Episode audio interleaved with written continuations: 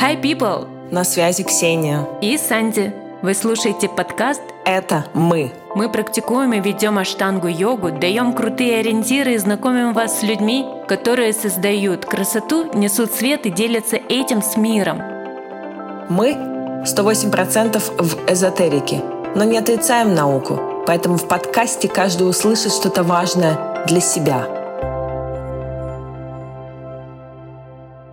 Всем привет! Вами Юра, с вами Санди. А, Мы сегодня решили с Юрой встретиться и отдельно записать подкаст. Нам есть о чем поговорить. А, Я подготовила очень много вопросов, наверное, вопросов 16, поэтому настройтесь а, на несколько дней. Я знаю, что вы гуляете с нами, пьете кофе, кто-то даже практикует под нас. Ну, в общем, ребят, здесь Юра. У! Всем привет, всем привет. Уже прошел э, больше года с того подкаста. Да, кстати, Юра, у тебя такая легкая душа. Я помню, как монтировала этот подкаст. Все шло в легкую, и музыка просто ложилась. Вот. э, Надеюсь, все так же осталось. Я уверена в этом. Надеюсь. Давай сейчас ментально вернемся в 2022 год. Мгм. А сможешь э, проговорить за тот год, сколько времени ты прожил в России и сколько месяцев был в Индии? А, и вообще, у тебя было в планах переезжать? Ну, в целом, я недавно вот подсчитывал, в Питере я прожил где-то, наверное, три, может, максимум там четыре месяца за год. Я в целом был удивлен сам этому.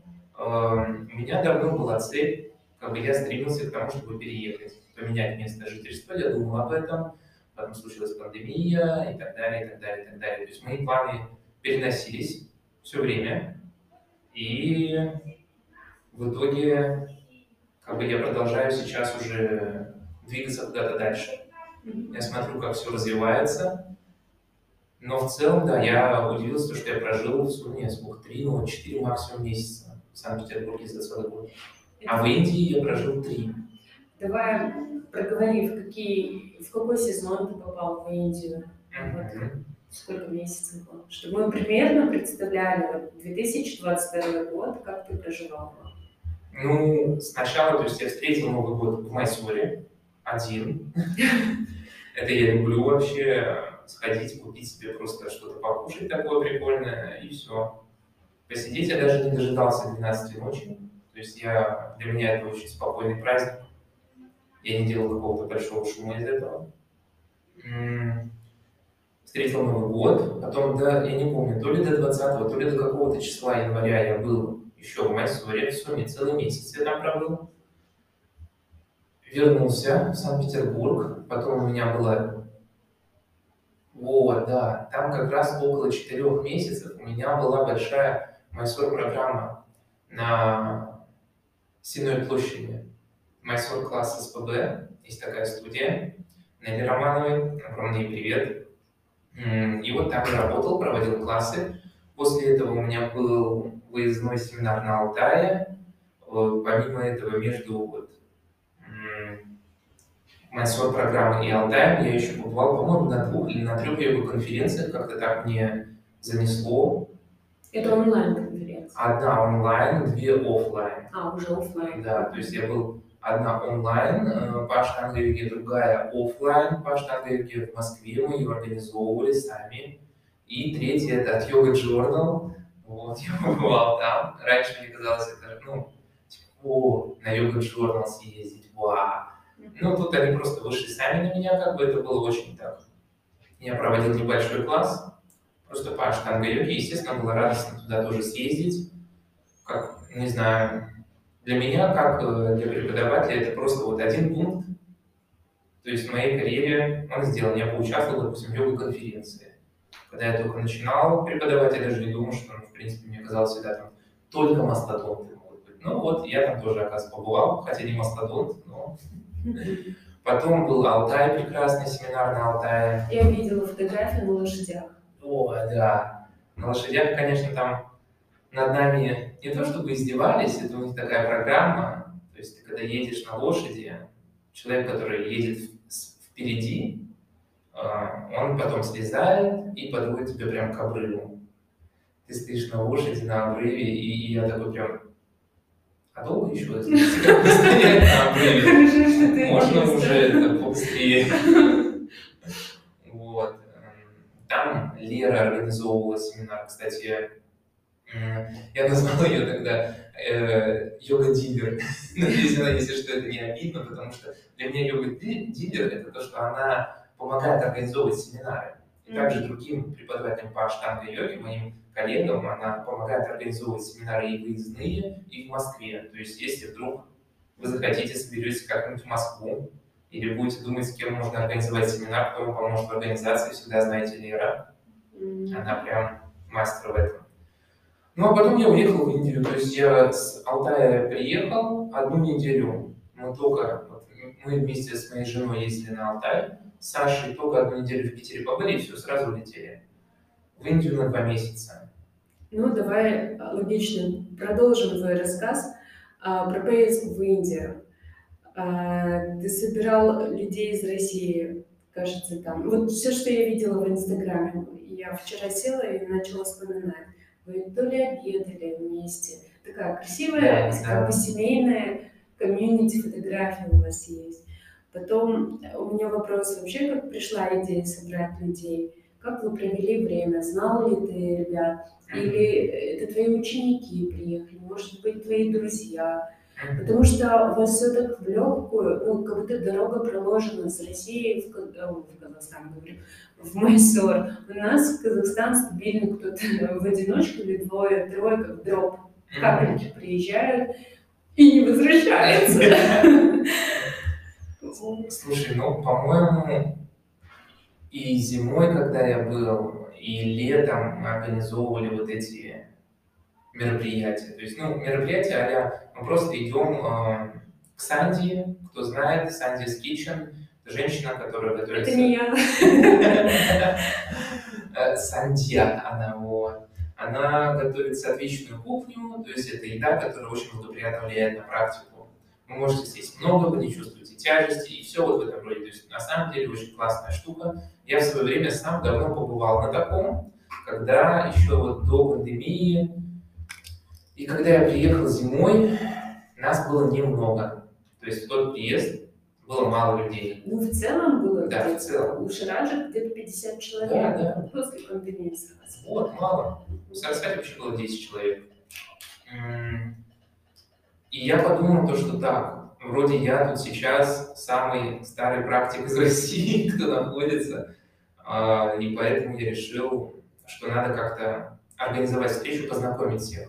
Mm-hmm. Вообще для меня, честно говоря, мне казалось это немножко странным, потому что я все равно, ну, как сказать, я ученик Сарасвати, и но при этом у меня получается общаться со многими студентами Шарата и с людьми даже не, кто практикует аштанга-йогу. Я стараюсь вот как-то налаживать контакт.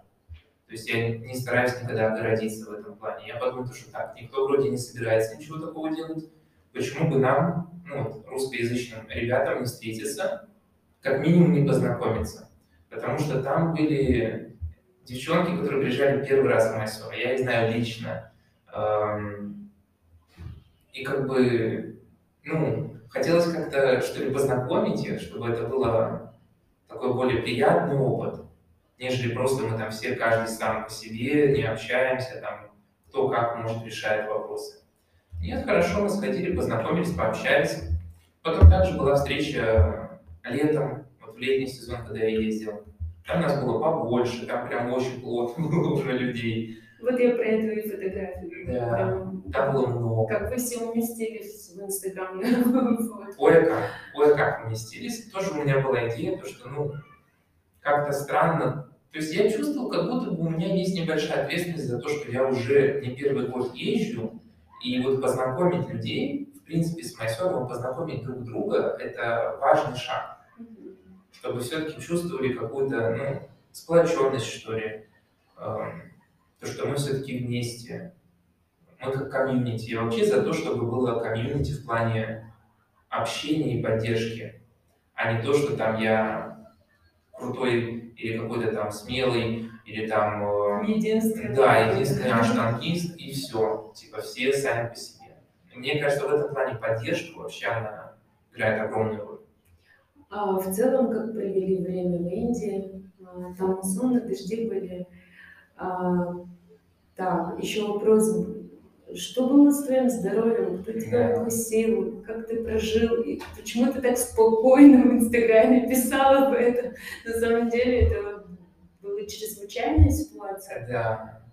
То есть, ну, меня укусил э, комар, какой-то сумасшедший вирусный комар меня укусил, и у меня была лихорадка Денге. То есть это такая, как я уже потом понял, весьма серьезная штука. От нее нет особого лекарства. То есть ты либо ее просто ну, проживаешь, либо не проживаешь.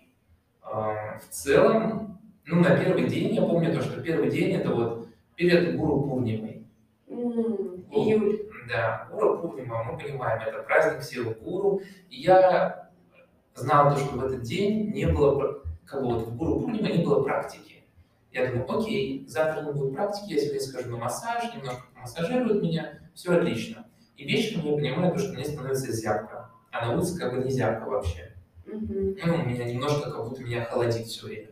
Такой, ну, наверное, я перепрактиковал. Может, у меня небольшой жар в мышцах бывает. Там я съездил, забрал Сашу, отвез ее домой и потом сам поехал на массаж. Видимо, это было мое неправильное решение на массаже. Мне кажется, это все только разогнали по моей крови еще по всему телу. И я понимаю, то, что я приехал домой, я не могу ни спать, ни есть, что-то мне очень плохо, что-то мне как-то странно. Естественно, я до последнего держу позитивный настрой, что все нормально. Наверное, это вот я перепрактиковал. Я там ночью не сплю, просыпаюсь утром, понимаю, что нам надо ехать на Пурниму. У меня все белые одежды я купил, сажусь на этот мопед и понимаю, то, что что-то мне тяжело. Но кое-как мы доехали спокойно, плавно. Сама Гуру Пурнима мне ребята потом говорили, то, что они видели, что со мной что-то не, ну, не так. Как ты выглядел? Я был очень уставший. То есть мне каждый, там, не знаю, сделать, пройти 10 метров, мне все, хочется сесть. Я понимаю, что я не могу стоять, и все вот в этом роде. То есть там еще даже такой забавный момент, потому что, окей, Гуру Пурнима прошла, она там была не в каком-то большом количестве людей, но в Сарасвати это все сделали, посидели, мантру про- прослушали, все хорошо. Потом нам говорят, все, теперь все идем, э, Шармила, ее дочка, говорит, все идем э, в кафе напротив, там бесплатно вас угостят. И- а я вообще есть в принципе не могу. То есть ничего у меня не лезет, я ничего не хочу. Э, Ну, естественно, мы идем в кафе. Я сажусь, мне там дают, я сразу говорю, все, нам только один, даю полностью это Саше поднос со всей едой. Саша кушает, я сижу. А так получилось, то, что ребята, они уже ну, поняли, то, что я там иногда помогаю, ассистирую Сарасвати. Они подходили, допустим, спрашивать какие-то вопросы, что-то по практике, чтобы я поделился. А я понимаю, мне так тяжело вообще что-то говорить. Ну, в принципе, говорить мне тяжело. А у меня прям спрашивают что-то про практику, про какую-то позу. Естественно, я, ну, я не могу сказать, типа, слушайте, мне так плохо, я не могу разговаривать. Я отвечал кратко, как мог, Как аштангиец. да, из последних Иду. Everything will come. Да, да, да, да. You just practice. Окей. It's coming. You see coming, coming. Ну и потом мы поехали домой, окей, я еще, по-моему, два дня я не смог ходить на практику. Я понимал, что мое состояние только ухудшается. Температура, что? Адская температура, постоянно ломата в теле. И постоянно, вот ты понимаешь, как она все время трясется. Это лихорадка. То есть и ничего не помогает. А к врачам не обращался? Вот. Я даже сдал тест на ковид, там экспресс-тест. Я думал, может, у меня какой-то странный или что-то в этом роде. Но окей, ничего нет, ничего не показывает. Причем никаких э, симптомов, там, простуды или ОРВИ, ничего этого нету. То есть нос дышит, э, кашля нет, просто постоянная боль в теле, э, постоянная температура и постоянная вот тряска. Трясутся руки, трясутся ноги, холодно все время. Жаропонижающие особо не помогали. То есть я вообще в целом мало принимаю каких-то медикаментов. И для меня там обезболивающее принять или вот э, какой-то жаропонижающее, это должна быть какая-то критическая ситуация, что я реально не могу терпеть боль, допустим, когда мне три зуба лечили, я такой, что-то у меня на следующий день голова болит, прямо дает как будто в голову. Я позвонил врачу, он говорит, так а ты принял мизин? Я говорю, нет. Ой, не месил, не месил, обезболивающий. Я говорю, нет, надо обязательно принять. Там три зуба, если с одной стороны делают, конечно, у тебя болит, обязательно принять. Говорю, а, ну ладно.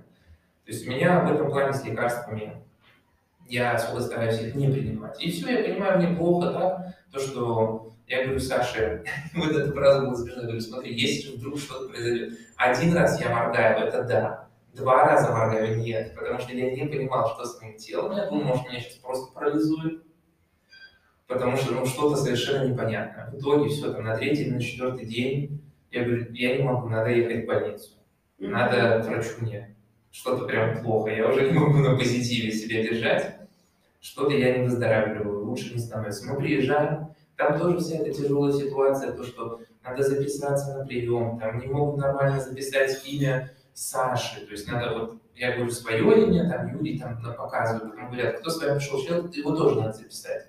Потому что он, как если что, к вам будет приходить там навещать. Я говорю, Александр. Александр? Нет, Александр. Там? Я говорю, нет, Александр. Я прям взбесился в тот момент, и все, я понимаю, у меня мутнели в глазах. То есть я сейчас упаду из-за того, что я прям немножко напрягся. Я говорю, Саша, Саша, пожалуйста, напиши на бумажке, как тебя зовут, и просто я ушел, лег на скамейку. Я лежал на скамейке, все, полежал там, подышал, все, вроде полегче стало. Мы пошли на прием к врачу, врач посмотрел на меня, на самом деле никаких манипуляций он вообще особо не делал, просто посмотрел, говорит, э, сдай кровь на ДНГ. Я сдал кровь на ДНГ, потом через 4 часа результат, да, положительный, позитив. Мы пришли к этому же врачу, показываем позитив, он такой смотрит и говорит, «Эм, don't worry. Э, Все нормально, ты должен отдыхать, спать, э, есть фрукты и пить много воды. Я такой, вау. Отличный рецепт. Но он прописал мне жаропонижающие, их индийское, у них э, дозировка, как я понял, больше, чем у нас. Просто я, ну, принимаю одну таблетку парацетамола, я, честно говоря, не знал, что надо иногда две, может, за раз, три или что-то в этом роде. А он прописал мне дол.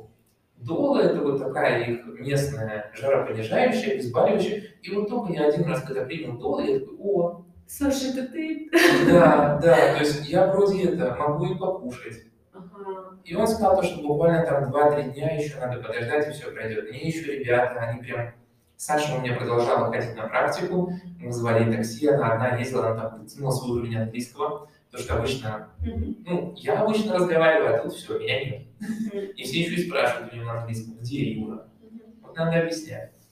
Там нам и подогнали листья папайи, чтобы сделать из них сок и пить, потому что это очень хорошо помогает при донге, при, при- при лихорадке.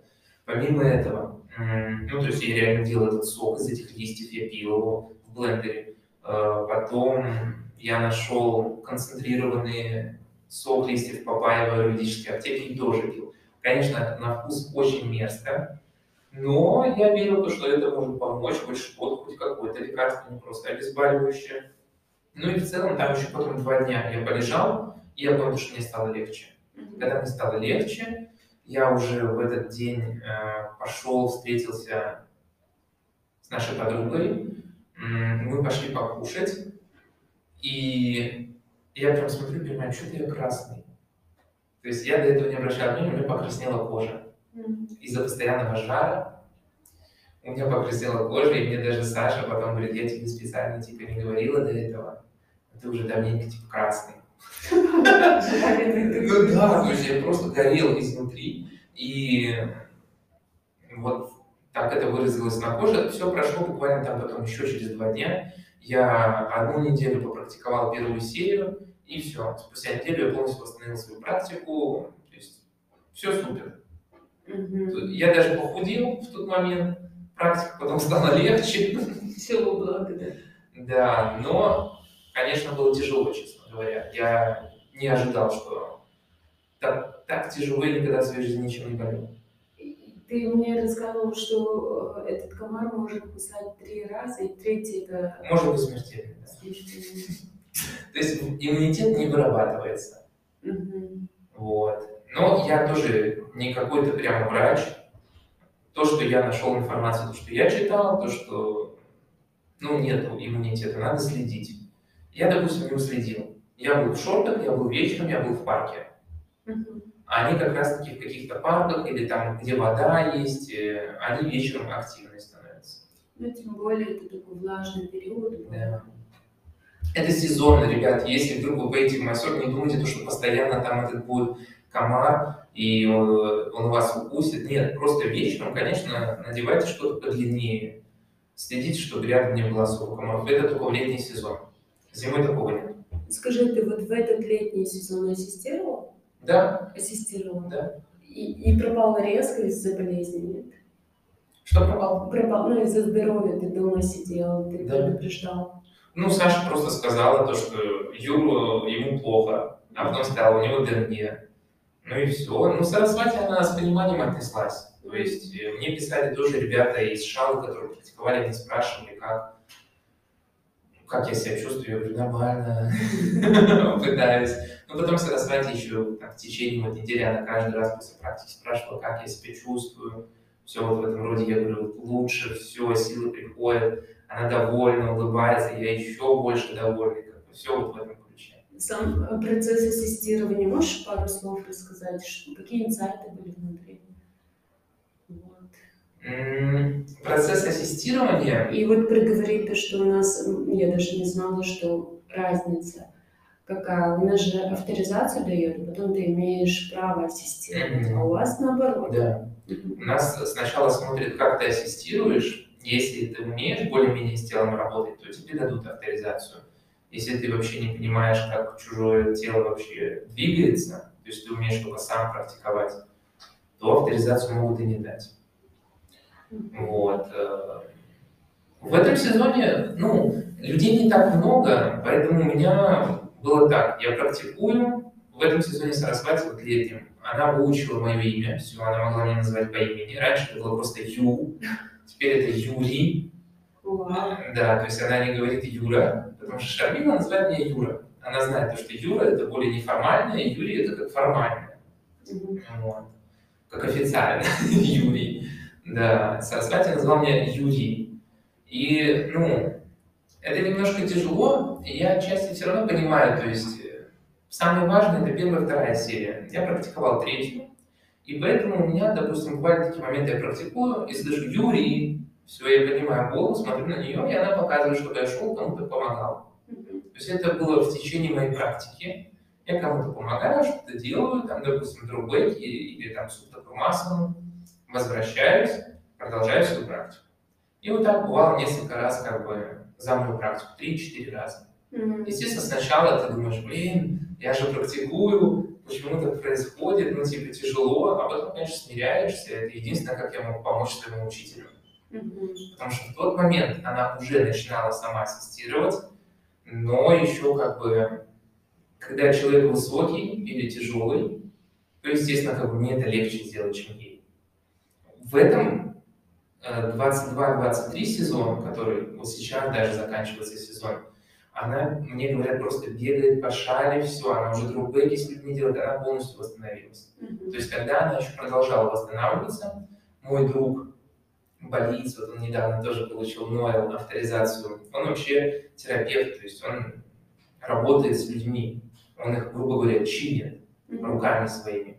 И он, допустим, массажировал ей ногу летом, там после практики, и потом вот зимой тоже сейчас. И он говорит, то, что у нее просто тотальные изменения. Ноги. Да, мышцы стали другими, стали, ну, то есть лучше. До этого они были опухшие, отекшие вот летом.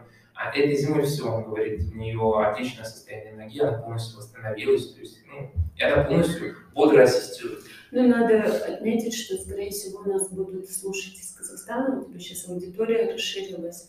А, проговорим, что учитель Сарасвати Джи, учитель Юры, ломал... А, ей сколько лет? 70? Не, ей 81, по-моему, или 80. В 19 году она сломала ногу. Да, да, в 70 э, с чем-то там, в 78 или в 77 лет, получается, а может даже позже, раньше, в 76, она сломала ногу, э, и очень длительный был процесс восстановления. Естественно, большинство людей получается, что в таком возрасте человек уже не восстанавливается.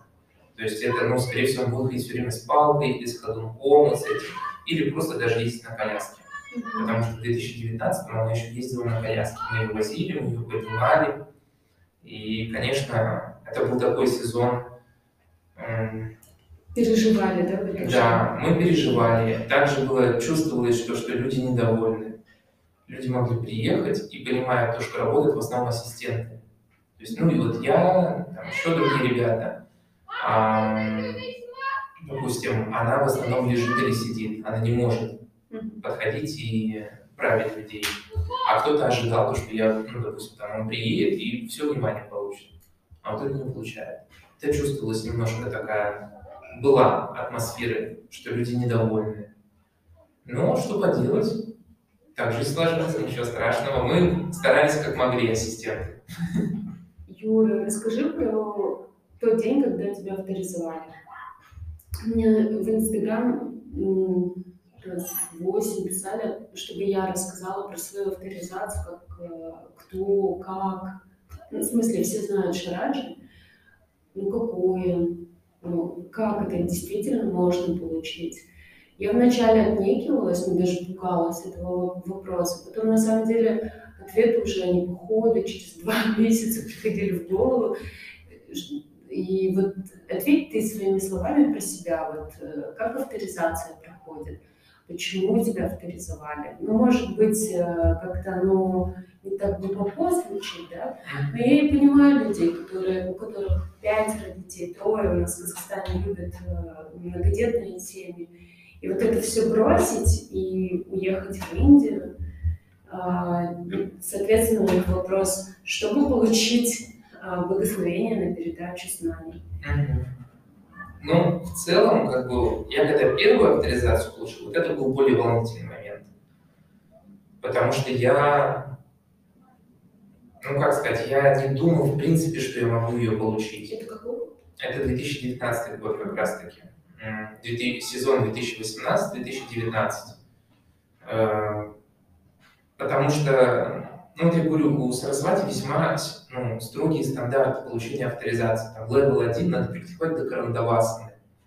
Это ну, больше там, половины второй серии. Одна из самых сложных поз. И это, это только level 1. Я когда это услышал, я подумал, ну все, понятно.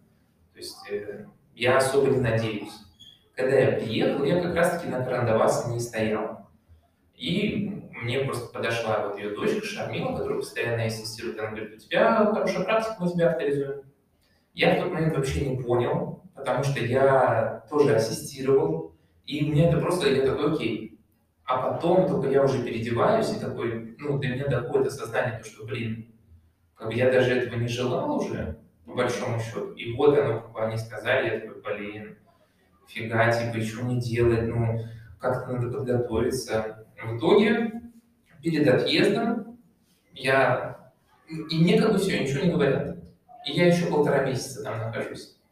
И я такой за два дня до конца, до отъезда думаю, ну ладно, была не была, пофиг, спрошу. То есть у меня отношения все равно с Сарасвати Джи такие, э, она учитель, я ученик, и я лишних вопросов не задаю. Я стараюсь даже не создавать в своей голове никаких вопросов. Потому что обычно, ну мы знаем, индийский стиль ответить так, что ты прямого ответа не получишь, или он будет очень сухой и такой очень емкий. То есть ты просто делай, и все, и ты такой, а, ну ладно. И я такой думаю, ладно, обнаглею немножко. Подхожу и говорю, так, а вот э, авторизация, вы говорили, я спрошу Шамила, и она такая, ой, точно, да, сейчас приду к маме. И все, она выходит, она говорит, да, что ж ты нам не напомнил, все, сегодня там беги к Анупаме, она тебе все расскажет, что делать. И все, я там за один день все сделал, что надо, все подготовил. На следующий день я получаю авторизацию. Вот тот момент, он был, конечно, такой, после этот класса, у нас было очень много людей. Она говорит, сегодня вот такой вот, типа, особенный день, я обучаю авторизацию. Она не могла запомнить, как меня зовут. Она просто говорит, you come. А я-то знаю, что мне вручат. А все как бы ищут глазами, кому, кому, кому. Как будто ты иди сюда. Да, да. И я встаю, подхожу, и, конечно, это был очень теплый момент, Потому что когда все хлопали, меня поздравляли много, то есть я тогда два месяца ассистировал, естественно, все люди, которые практиковали, они понимали, что я ассистент. Мы как-то уже были знакомы. Даже людей, которых я не знал, у них в голове есть понимание, что вот этот парень, он ассистирует. В итоге потом наступает пандемия, мы все знаем, нет возможности ездить в Индию. И как только локдаун снимается, как только можно приехать, я, у меня был сумасшедший год в плане 21 2021 в плане я ушел из э, постоянного места, где работал, и начал ездить по России с семинарами. И тоже ничего не ожидая, не делая какой-то там специальной стратегии вырабатывания этих семинаров, все получилось. То есть я не помню, сколько, честно, городов, но, по-моему, 7, если не больше, я посетил за этот год с разными семинарами, и было круто, в общем. И я помню, я возвращаюсь с очередного семинара из Челябинска. Последний у меня был, по-моему, в Челябинске я закрывал. Вот я не помню, либо Благовещенск, либо Челябинск. Я закрывал свой семинарный год. И я такой, во, вот это, конечно, нелегко. То есть я почувствовал эту жизнь семинарную, когда у меня был месяц, допустим, почти каждые выходные я был в разном городе. Тяжело. То есть, Перелеты? Да, да. А ну, на будних днях я не преподавал, то есть не вел ни майстер программы, я ездил только с семинарами. Я приехал и понимаю, все, у меня оказывается сейчас два месяца, никаких семинаров не будет. Я говорю Саше, а можно я съезжу в Индию на месяц? Типа у меня все равно ничего нету, ничего не предвидится. И мы так договорились, мы решили наши, нашли э, компромисс, чтобы я съездил вот на месяц в Индию, все отлично, я приезжаю, все супер, все класс, практикую, я прям рад снова оказаться в Гакаламе, я живу у своего друга Кортланда, с которым мы ассистировали до этого. И тогда мы берем интервью у тебя. Да, и тогда вы мне звоните, вот мы списываемся, я там вообще прям на таком гиперпозитиве, что я снова в Майсоре, что снова эти места, что я снова вижу э, Шиву, который помогает, э, не, не бога Шиву, а который вот местный помощник, Э, очень такой мною уважаемый человек. Он мне не один раз помогал, и у нас с ним тоже такие хорошие отношения. Он все время смеется с меня, не знаю. Для него я какой-то позитивный, э, отчасти, наверное, смешной персонаж. Ну вот. И мне в конце говорят то, что... Во-первых, мне в конце первой недели Сарасвати таким серьезным тоном говорит, ты практикуешь третью серию? Я говорю, а я как бы, ну, приехал и делал только вторую. Я говорю, да, типа там у себя дома я практикую третью. Она говорит, в понедельник показываешь третью серию. И я такой, ладно. Это был одна из самых ужасных практик в тот день. Ну, любая практика хорошая, но я имею в виду качество выполнения асана, оно было так, мне было тяжело. Я помню то, что вот в Индии я всегда становлюсь более гибким и менее сильным. А там в третьей серии, если кто знает, идут силовые позы, и прям на них, конечно, я чего-то помирал тогда. В том сезоне было тяжело. Ну, окей, она меня нигде не остановила. Она сказала, окей, да, делай, практикуй третью. Ну вот. И под конец моего месяца они говорят мне то, что в следующий твой приезд мы дадим тебе, сможем выдать авторизацию уровень 2. А я понимаю, что еще три дня. И я такой, спасибо, блин, здорово. И вот я как-то, не знаю, набрался в очередной раз наглости и говорю, а почему не сейчас? То есть я решил попробовать, думаю... А, Здесь, понимаете, ребята, не объяснишь, ну, ну понимаете, билеты стоят столько-то. Да, как бы, ну, почему не сейчас, если вроде все нормально, если вас устраивает? И мне дают классический индийский ответ, чтобы просто я отстал из разряда «ну не успею». И, естественно, у меня как, ну, все равно я, как сказать, я такой же человек, я испытываю эмоции, да, там, авторизованный учитель, не авторизованный, но все равно я испытываю какие-то эмоции, и мои эмоции такие, как можно не успеть, там, допустим, ну, банально, распечатать и заламинировать. И я стою такой, у меня ошарашенные глаза, и вот эти эмоции, которые у меня появляются, тут я понимаю, что, слава богу, что я практикую йогу, то есть я практикую, и я умею работать с этими эмоциями. Я говорю, окей, хорошо, я понял, никаких проблем. а внутри меня все бушует. Но как раз-таки работать с этими эмоциями, сдерживать себя, это вот тот навык, который приходит с практикой. Я считаю, это такой поверхностный, базовый навык, который у всех вырабатывается с практикой. Уметь вообще контролировать свои эмоции, не поддаваться им. Я пришел, конечно, я пришел домой немножко такой, типа, ну, домой, где я в Гакаламе жил, осел и такой, думаю, блин, а потом я думаю, почему я расстраиваюсь? Мне сказали, что мне дадут авторизацию. Ну, там происходил, походу, этап принятия. Да, да, да. Как бы мне, наоборот, надо радоваться тому, что мне сказали, что мне дадут ее в целом. О, да. А не то, что там, почему не сейчас. И там ты выбирала вообще, что проживать. Да, да. И, как бы, естественно, один вечер я вот такой кислый, грустный посидел, а потом подумал, да блин, наоборот же круто. Теперь я знаю то, что я в следующий раз приеду, и мне дадут авторизацию. То есть это же круто знать, что ты получишь ее сто процентов в следующий раз. Ну да, причем это нигде не записано. Да, да, как бы это тоже на веру ты принимаешь. Но мне нравилось вот это сравнение, то есть для меня это тоже, знаете, такая больше вещь, что я проживаю этот момент. Это еще одна, как сказать, моя проработка. Потому что мне нравилось сравнивать это с тем, то, что Юра, вот там пирожок, но только через полгода, когда приедешь, его можно взять. Вот, я всегда эту ситуацию так описывал. Ну, здорово, окей. И вообще мы долго не думали, я понимал то, что ждать там еще год или сколько-то мне нет смысла. У меня все равно как раз там была майсор программа, какие-то семинары я проводил. Я понимаю то, что мне лучше просто реально тогда вместе с Сашей съездить летом. Я никогда не был летом. Ну, планы были на лето? Нет, Нет. особо не было. И мы просто собрались, и тем более я никогда не был летом. Мы собрались и поехали вот второй раз за год на два месяца уже в Майсор. У нас был план вообще полтора месяца там пожить и поехать потом в Пандичири мы хотели, но из-за того, что вот меня укусил комар, э, я там неделю просто пролежал, и там вот надо было прям смотреть, планировать это путешествие в Пандичери. И мы тоже, я помню, идем с Сашей вместе. И я говорю, Саш, а может, может не поедем в Пандичере, просто останемся тут, да практикуем, поживем еще, типа, еще побольше практикуем. А тогда без проблем вообще. И у меня как камень с души вообще. То есть я прям, все, можно ничего не планировать, мы спокойно в нашей хорошей квартире, которую мы сняли в Майсоре, она чистая, уютная, все спокойно, поживем еще, вообще просто в кайф, как бы, ни о чем не думая, не парясь.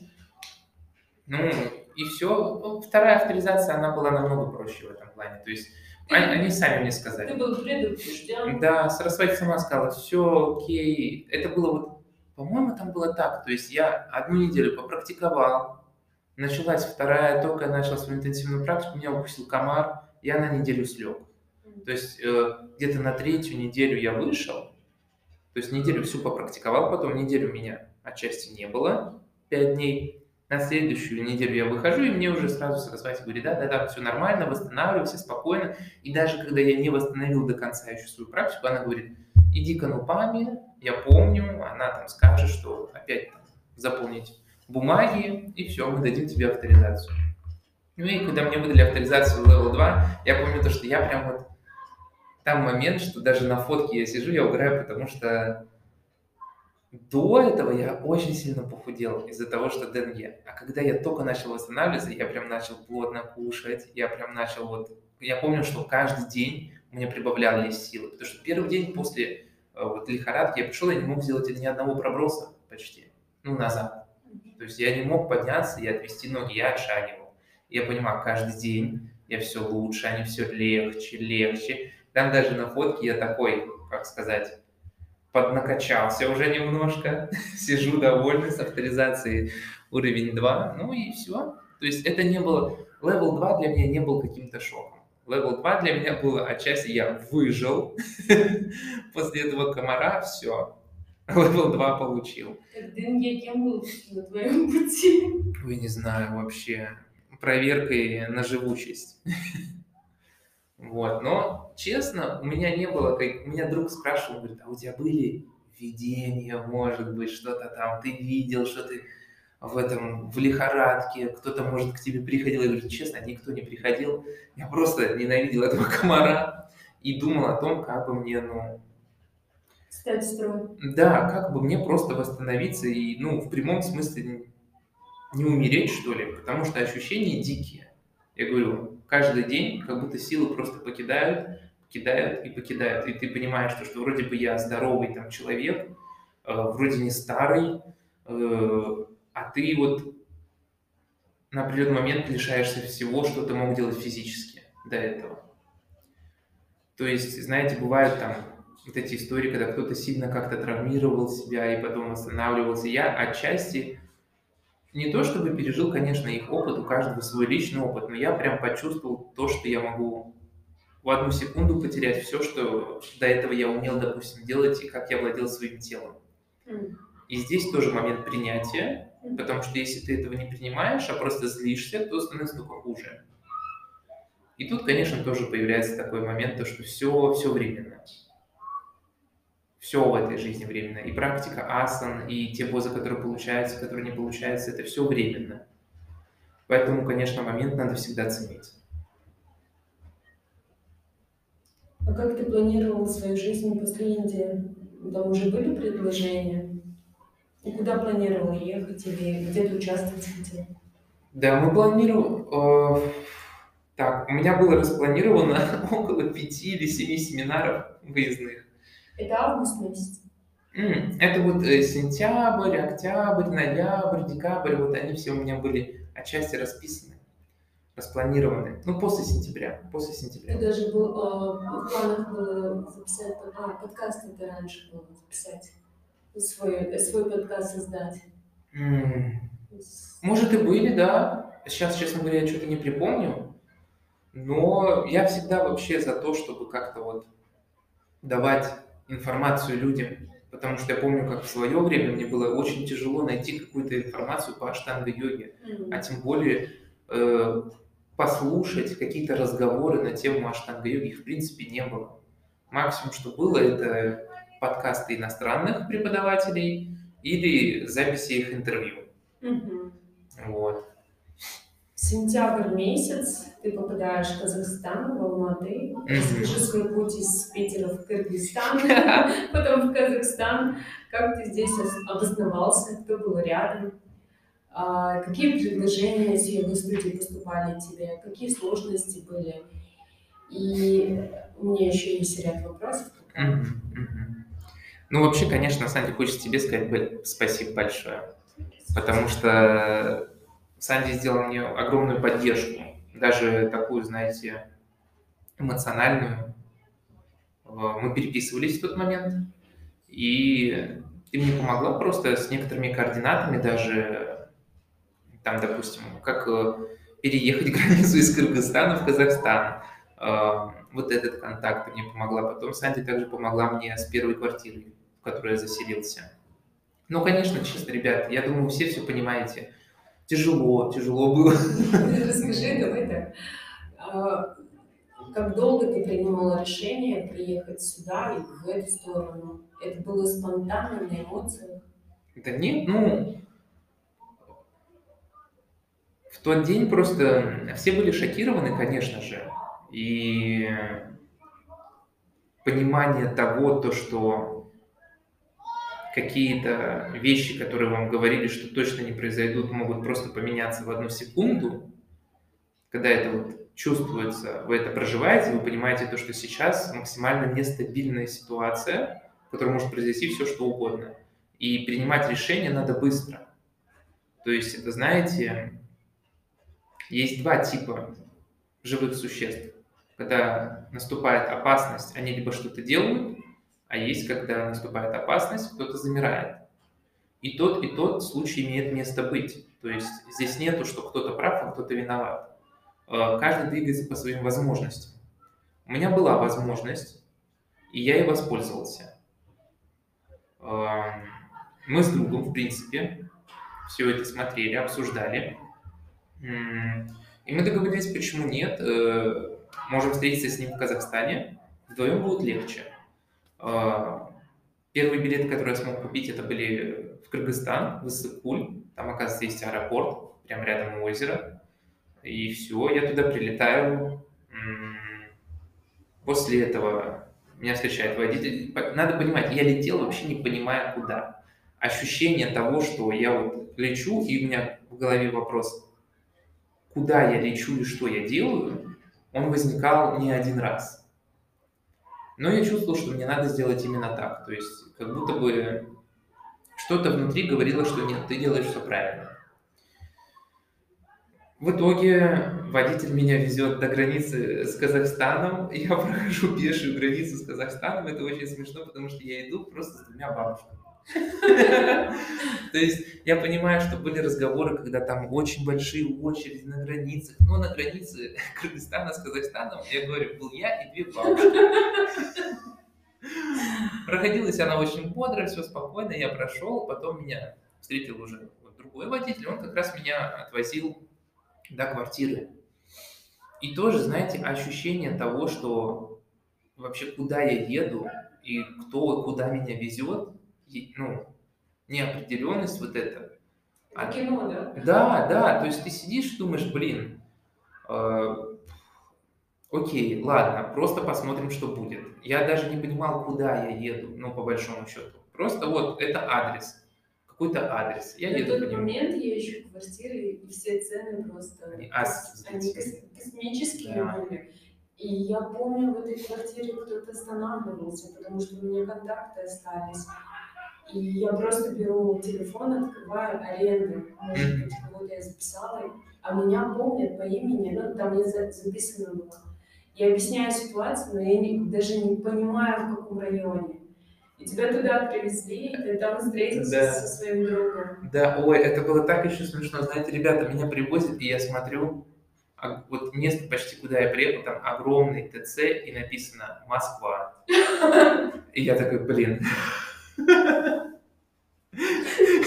то есть вроде же наоборот... говорил, э, у Бога есть юмор. Да. такой своеобразный. Просто, просто. Ну, очень классный ТЦ, честно говоря. Мы вот сколько там рядом с этим ТЦ жили с другом две недели в этой квартире, мы постоянно туда ходили, было очень классно.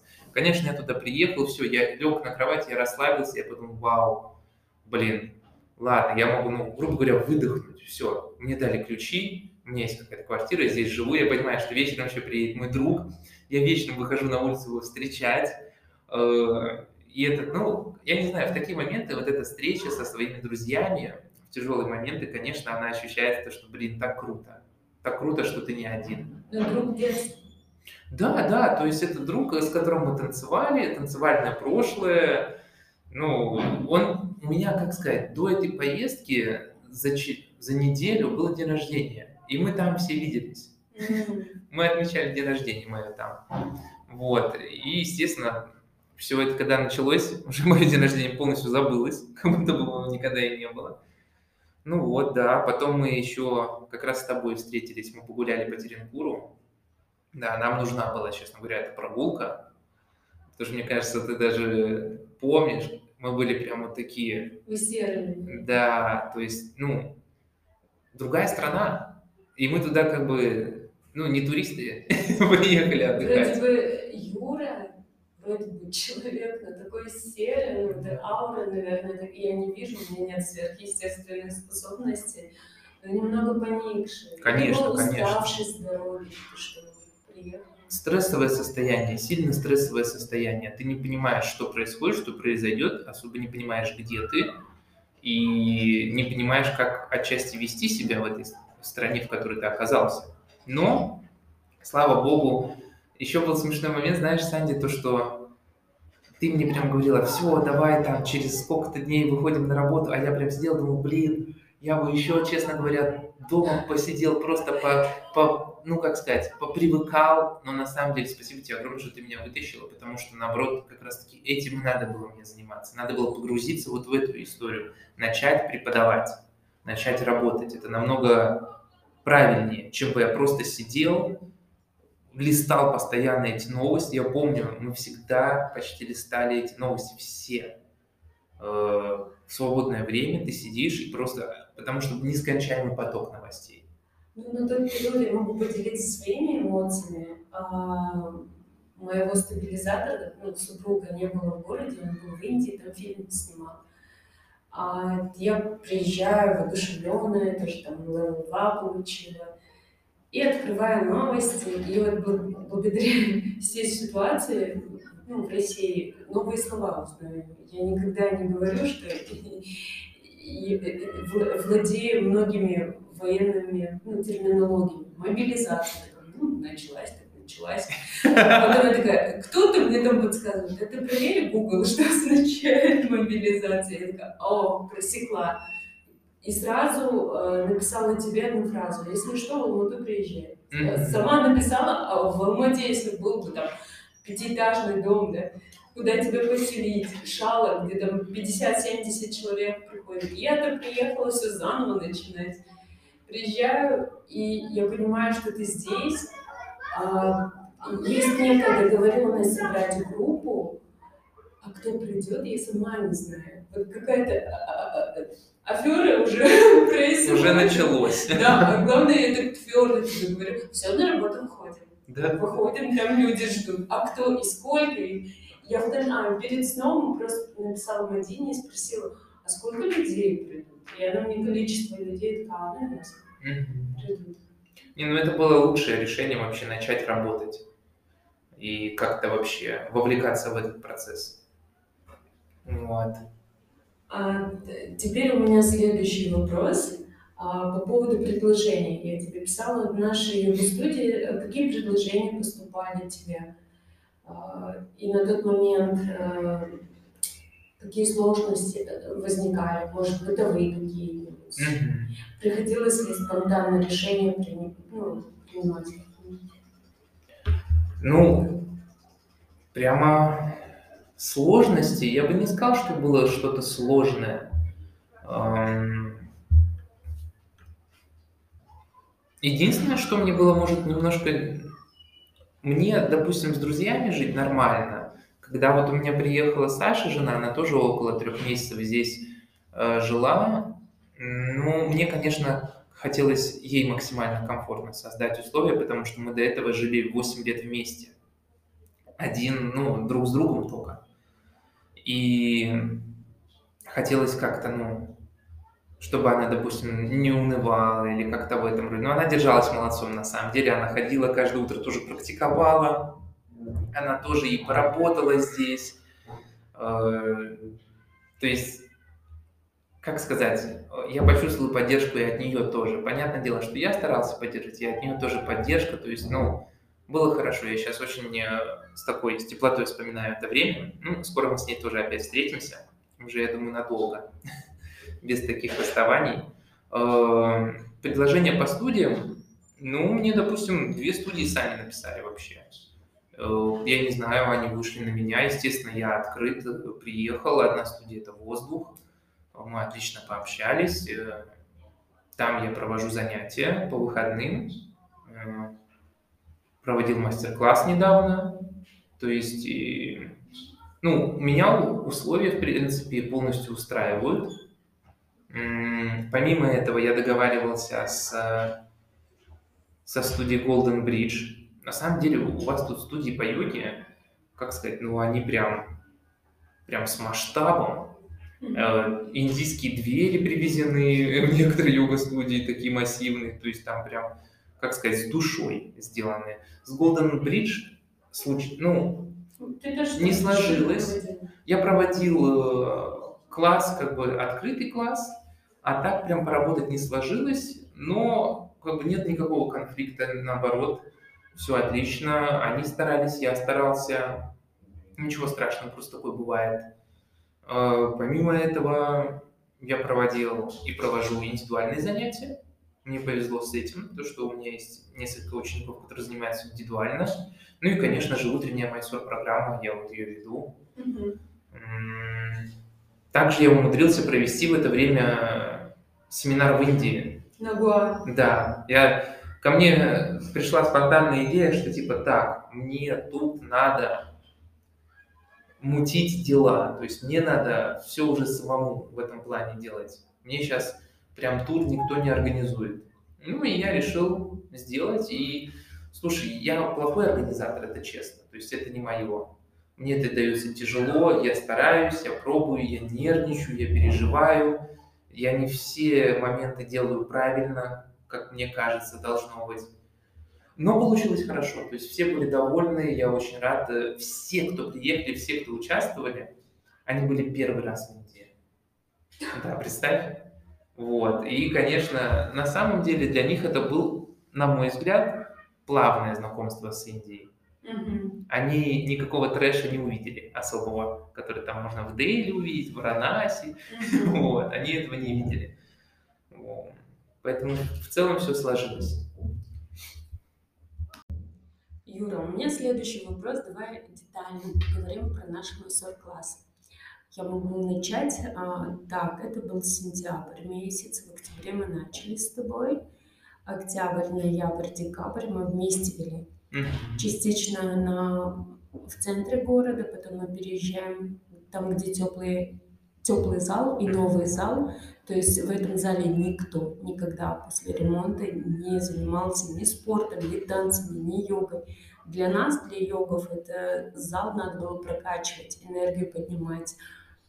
Вот, расскажи про а, твои ощущения, как это было, а, как было со мной работать, не, пойдешь ли ты к психологу после?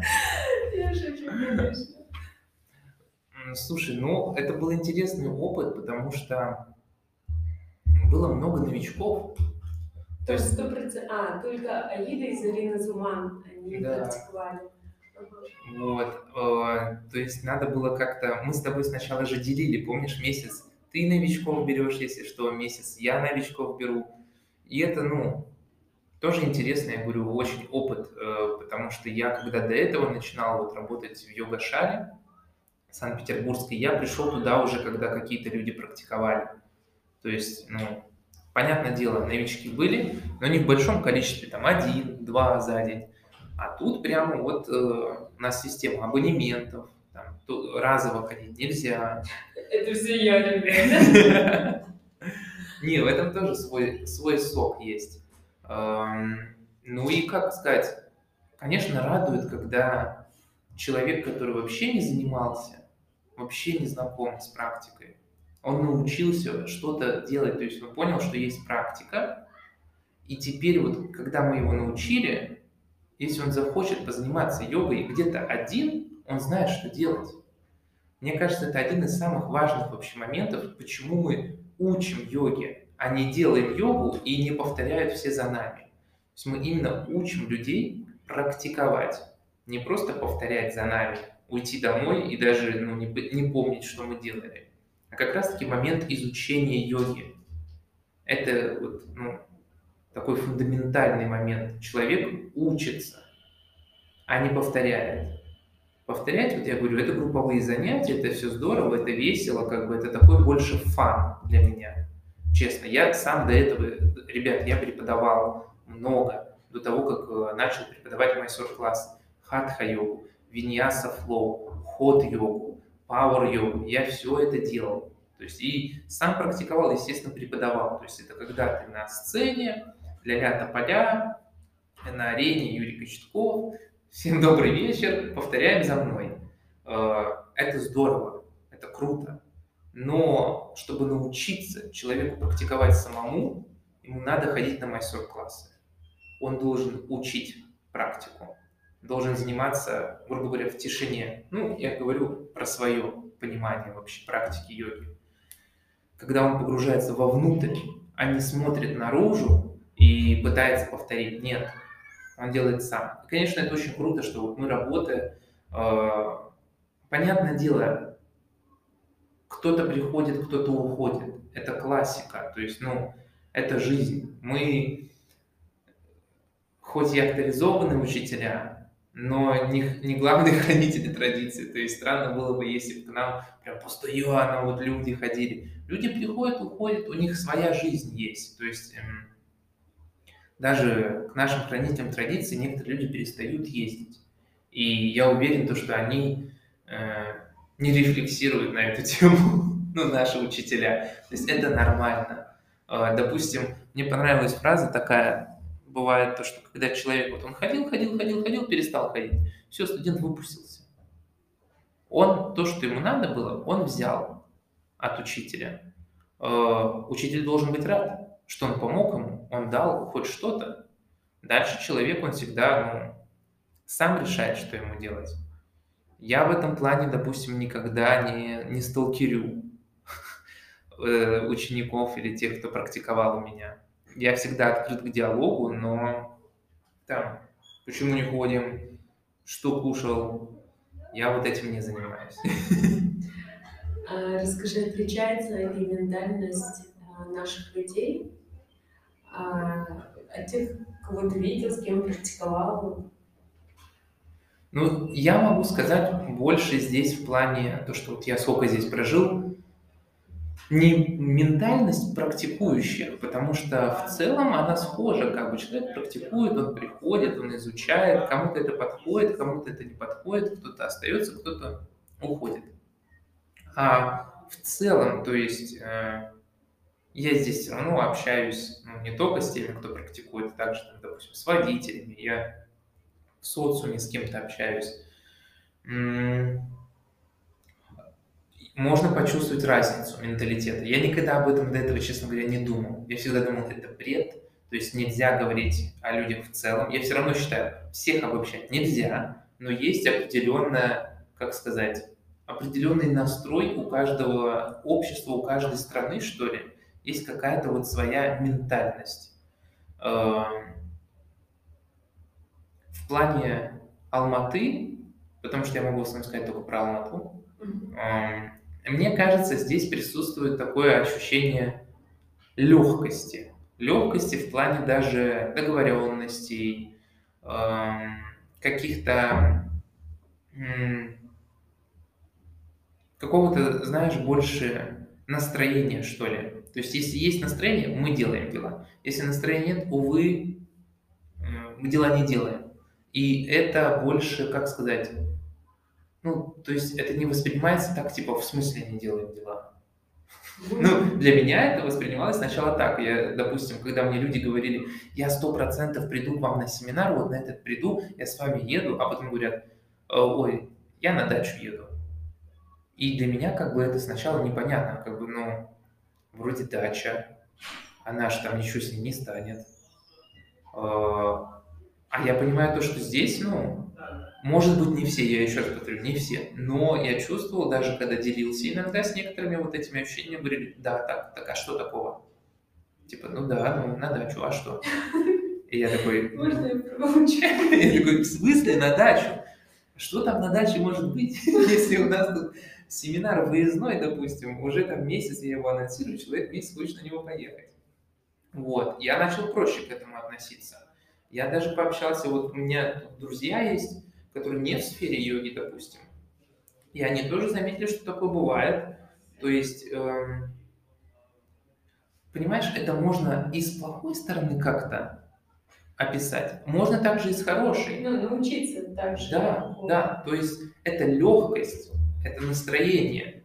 Это понимать, что ты собираешься делать дела, когда есть на это настрой. Этому тоже надо отчасти, ну, как сказать, уметь так делать. Потому что иногда бывает, ты договорился, а не хочешь всей душой. И а отменить договоренности тебе какое-то внутреннее твое нутро не позволяет. Вот это, допустим, классический для меня российский подход. Мы же договорились, да, договорились. А, допустим, уже вообще что-то делать не хочется, но все равно делать получается как будто из-под палки. Ну, это такое выражение, то есть ты себя заставляешь делать то, чего не хочешь, но все равно будешь делать. А здесь наоборот получается, у людей есть свобода внутренняя. То есть если не хочу, слушай, давай, не получается, давай там, допустим, в другой раз. Или на, на дачу поеду. Я ничего не буду комментировать. У меня кожа покраснела. Я шучу, конечно. А, Расскажи, а были ли э, интересные знакомства? Ну, какой-то невероятный человек, с которым ты будешь в дальнейшем общаться? Потому что в каждой поездке, вот смотри, когда в Мюнхене была, там я познакомилась с Джудит, девушкой. И мы поддерживаем связь, и она такая традиционная. Mm-hmm. Она в декабре мне шлет подарки, посылки, с Крисмосом поздравляет. А, то есть как, как будто бы я съездила не только познакомиться с людьми, но и встретила вот такую группинку, которая радует меня. Mm-hmm. И много знаний. Тогда я, наверное, Джуди, ты мне подсказала, что ученики иногда бывают учителями. Вот, да. Момент. Ну, в целом, прям вот если из новых знакомств, потому что тебя-то, понятно, я знал. А из новых знакомств, да. То есть э, есть люди, которые прям четко останутся у меня памяти. Я им очень благодарен. Допустим, один из таких э, людей – это Виктория. Это девушка, которая ходит на практику. Она сама учитель йоги Айнгара, и она прям с открытым сердцем хотела и продолжает мне, вот последний семинар мы проводили, то есть она помогает мне организовывать какие-то семинары. Я говорю, я очень плохо в этом. И она, наоборот, берет, как бы, ну, как сказать, по идее, это не ее обязанность, но она проявляет какой-то интерес и помогает мне этим самым. То есть человек открыт, и я вижу, что он очень заинтересован в знаниях. То есть э, я, конечно, не могу как-то, что ли, даже внутренне забыть это, и не хочу вообще, что человек э, открылся и захотел помочь мне. Я это очень ценю. И главное, как много людей когда, ну, к вашей синергии прибыло.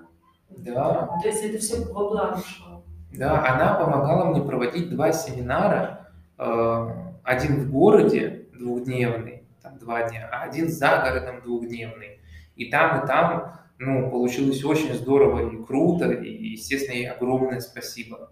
И она в практике тоже выросла за этот этап.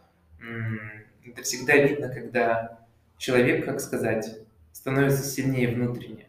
Mm-hmm. Вот. Э, и я очень рад за нее, потому что когда вот я, допустим, сегодня выложил, что больше всего вдохновляет меня, это прогресс людей, которые практикуют.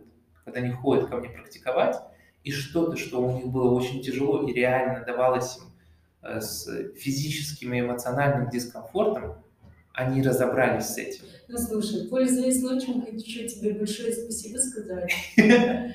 Знаешь, тогда у меня новое разъяснение произошло. А, флешбеком я вспоминала, как ребенка обучала писать буквы. Буковку А, цифру 1 в одной линии. У нас еще требовательный преподаватель был. Ну и как-то у меня, если честно, вступать в третью серию не было такой сильной мотивации. Мне хотелось ну, по порядку. Тик-ток изучить. А в тик-иду плечи закружаются, мосты теряются. И я вот где-то там застряла. Такое ощущение, что я иду по лабиринту, и вот тупик, выйти не могу. А когда я начала в январе ходить к тебе, по моим ощущениям, ты взял мою руку и начал рисовать буковку А. Так, это А, Санди, по этой линии, потом спускаешься вниз. И ты же все время, я ощущала гарантию того, что ты не будешь меня челленджить. Ну вот, как мы, же бывает преподаватели, ты сможешь, давай.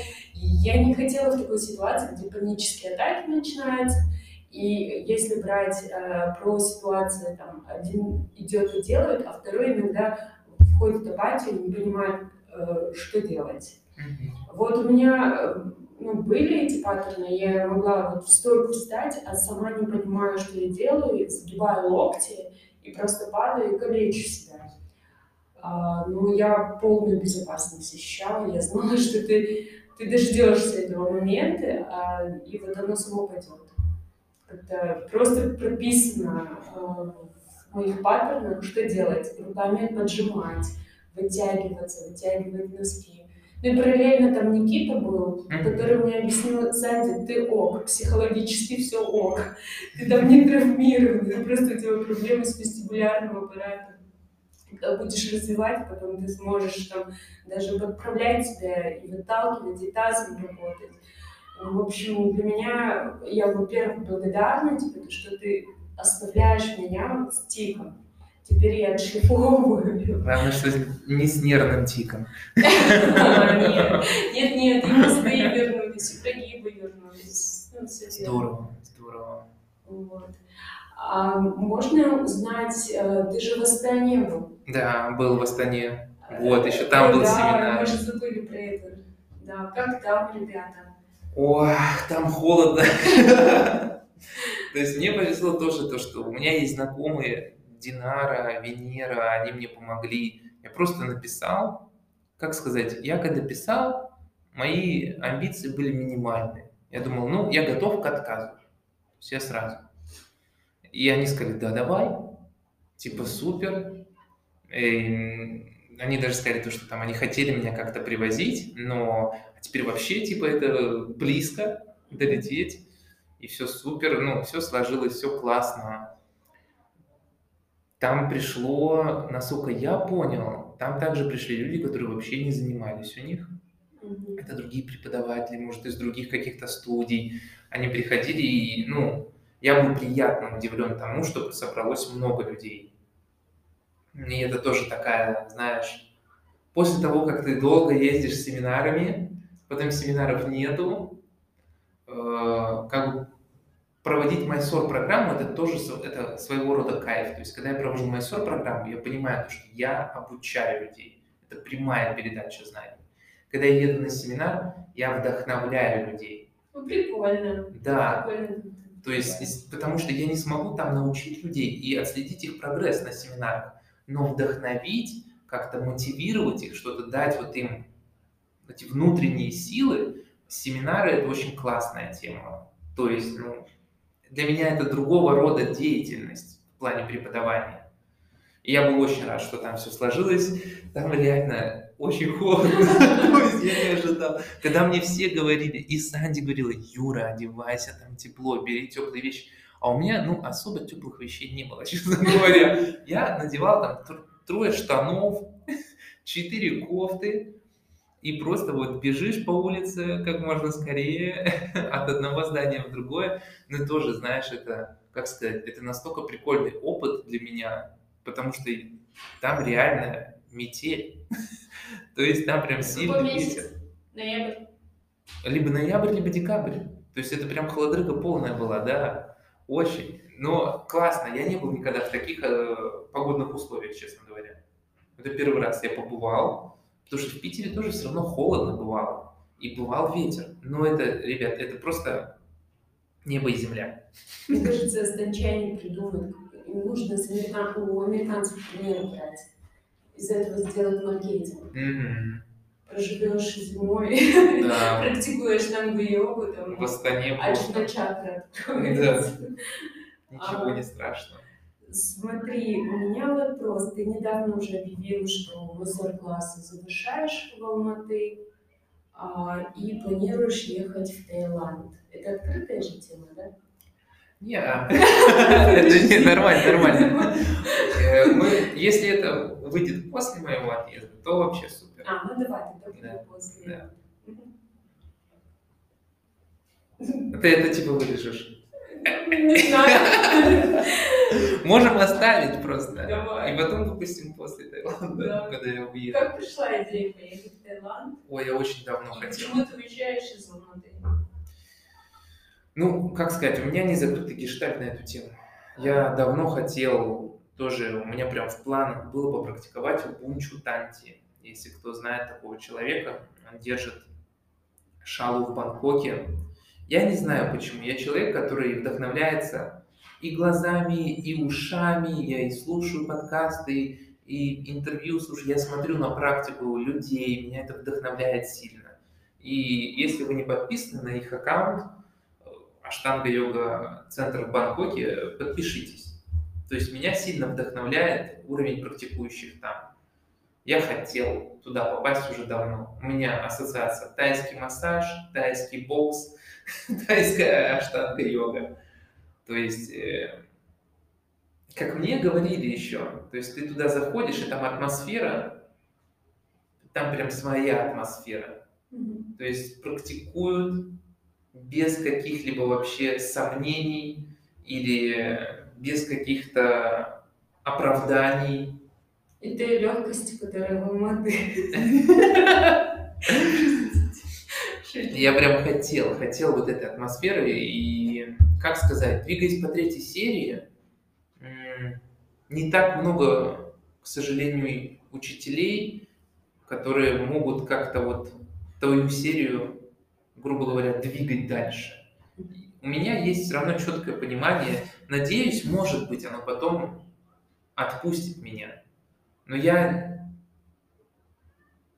может, кого-то и задену этим высказыванием, но без каких-то вообще... Не берите на свой счет, если что. На мой взгляд, учитель может учить тому, что он умеет сам. И поэтому я еду, допустим, туда, зная то, что этот человек практикует дальше меня, зная то, что он практикует эту серию уже дольше меня, и он сможет мне помочь. Я здесь убежден в данный момент, я не знаю, как будет через несколько лет, но сейчас, сейчас я убежден, то, что пройдя путь изучения асаны, допустим, или изучения целой серии, ты намного больше сможешь, как учитель, почувствовать, что испытывает в данный момент ученик, который изучает эту позу или серию, нежели чем ты просто прочитал, как делать эту позу, посмотрел видео, как делать эту позу и решил, ну я могу научить. То есть у меня есть информация извне, и я могу передать ее человеку. Но тогда у вас нет информации внутри себя. То есть настоящее знание – это личностный опыт. Использовать информацию извне, пропустить ее через себя, тогда вы получите настоящее знание. То есть я вот так считаю в данный момент. Э, из разряда то, что я знаю, как работает и двигается тело, поэтому я могу обучить кого-то. Для меня это то же самое, что я прочитал, как э, руководство, как управлять самолетом, и ты садись и управляй самолетом. Я тебе расскажу как. Но я сам никогда не управлял. Вот у меня это не стыкуется. Поэтому я еду к человеку, который практикует дальше меня, дольше меня, что он сможет меня попинать, ну, в хорошем плане, в хорошем смысле, и поможет мне выйти на другой уровень практики. Другой уровень практики – это когда то, что было сложно, становится легким. Э, это приходит и в физическом плане, и в психологическом плане. То есть раньше для меня вторая серия была очень сложной. Когда я начал практиковать третью, вторая стала нормальной. Я, это больше даже перешло вот в таком эмоциональном понимании. То есть я не переживаю на этот счет. Я просто знаю, что я могу это делать. Если в какой-то день какая-то из поз у меня не получается, я не, не паникую на эту тему. То есть я просто понимаю, окей, возможно, такой сегодня день, что эта поза не получилась там с первого раза или что-то в этом роде. Ну, банально. Я могу поделиться, вот, ребята, если вы там практикуете 5-4 раза в неделю третью серию, то карандавас, она забывается. То есть, э, поэтому раз в неделю, как минимум, вторую серию надо делать, чтобы карандавас ну, помнить. Это поза, которую, если вы долго не делаете, она может забыться. Ну, а быстро приходит снова. Если тело делало, умело ее делать, приходит.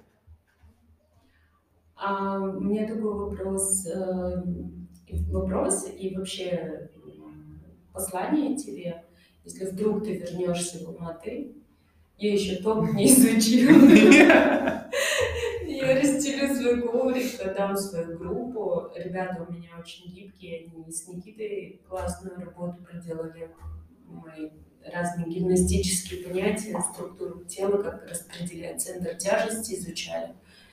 А, ты можешь всегда вернуться, Спасибо. заниматься, не заниматься, заниматься нами. А я с удовольствием продолжу а, изучение ну, сложных моментов, которые пока вот, буксую. Ну, не буксую, я даже не открывала этот раздел. Я сейчас на моменте, когда тик с первого раза должен Мгм. получиться.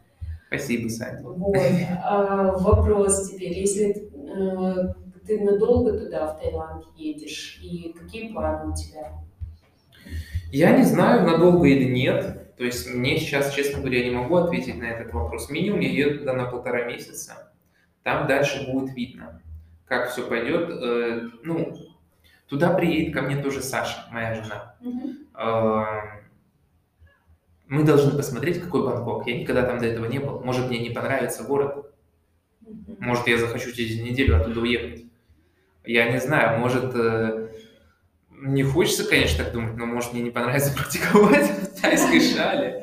Ну. То есть я как-то, не знаю, словлю какой-то не, не, не то, то есть вдруг мне что-то не не понравится. Ну, хотя я почти уверен, что такого невозможно.